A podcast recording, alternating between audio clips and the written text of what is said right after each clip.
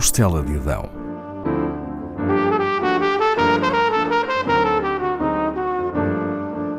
Com Paula Castelar.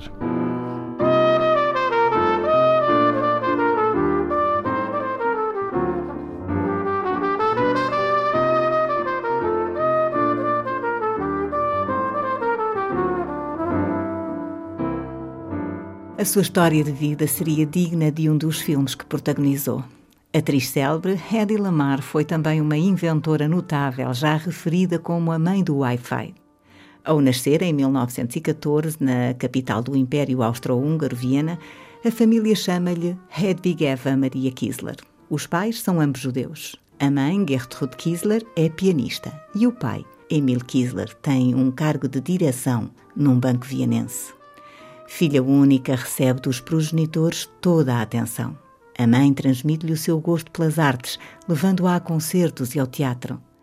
Hedy tem lições de piano e de ballet desde cedo. O pai estimula nela a curiosidade.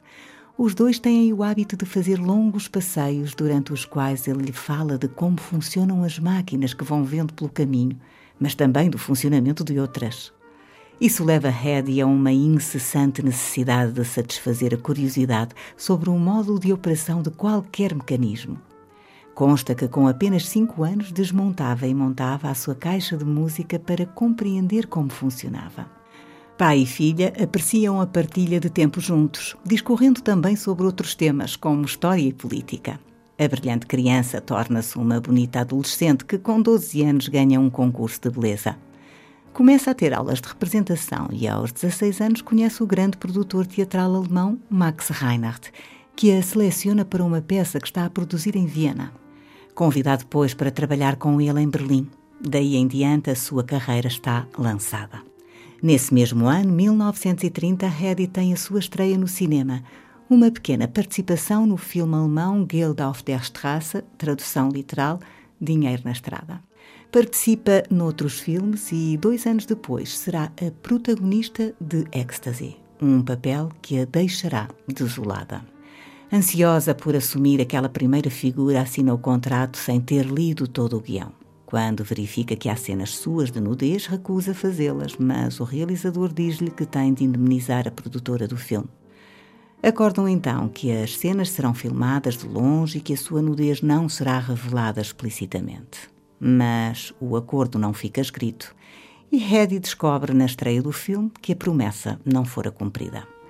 Sai da sala lavada em lágrimas, horrorizada com a possibilidade de os seus pais verem o filme e com as repercussões que aquelas imagens podem ter na sua vida e na sua carreira.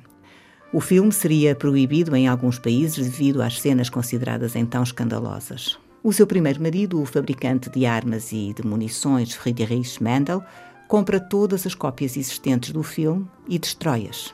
Os pais de Hedy tinham discordado daquele casamento, mas acabaram por aceitar, forçados pelas circunstâncias.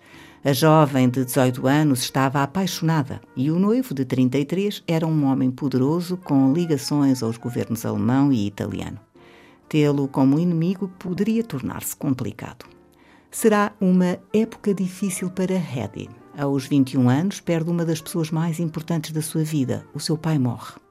O marido impede que continue a representar, passa a vigiar os seus passos e controla com quem se dá. Hedy conta sobre essa época. Soube depressa que nunca seria atriz se fosse sua mulher. Era como uma boneca, uma coisa, um objeto de arte que tinha de estar guardado, aprisionado, sem vida própria.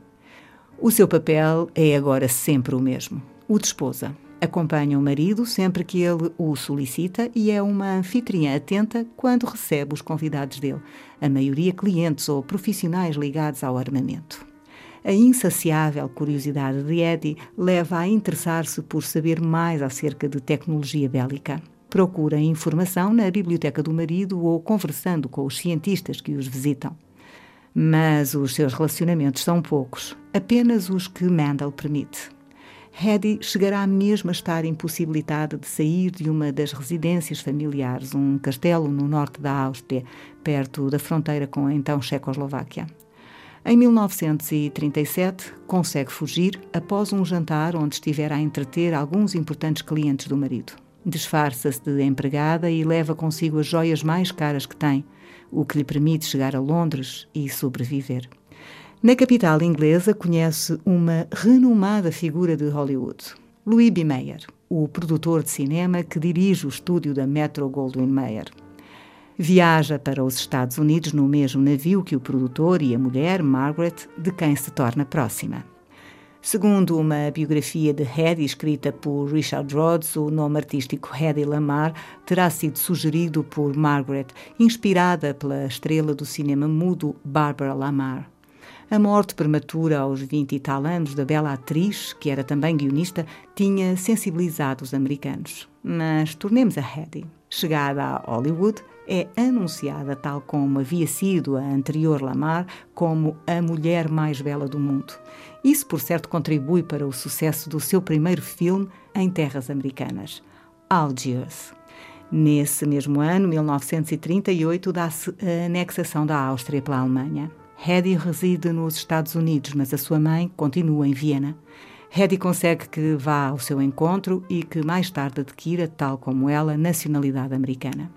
Entretanto, torna-se uma estrela, protagonizando vários filmes ao lado de nomes conhecidos como Spencer Tracy, James Stewart e Clark Gable.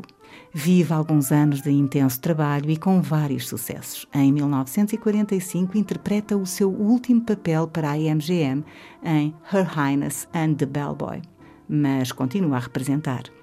Fechará a carreira cinematográfica mais de uma década depois, em 1958, com The Female Animal. A sua vida amorosa é algo instável.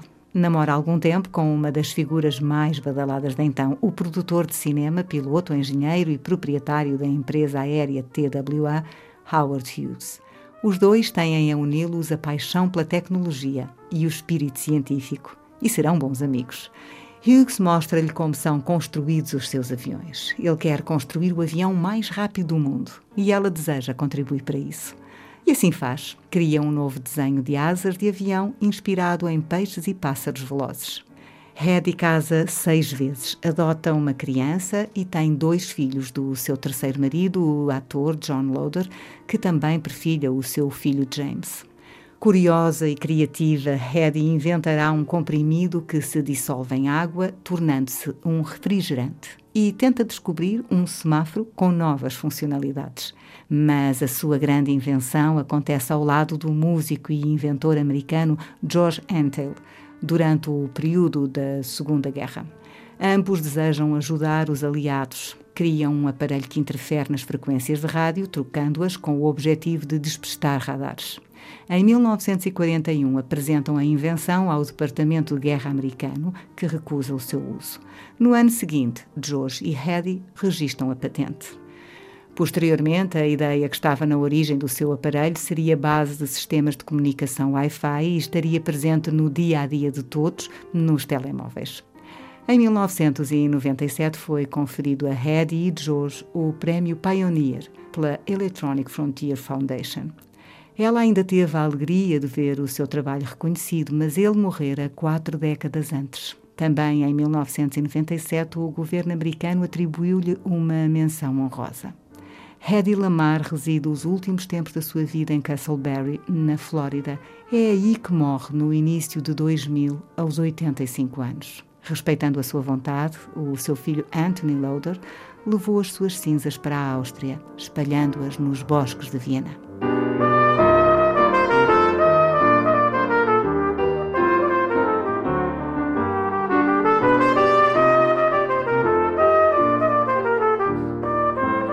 Da Costela de Adão,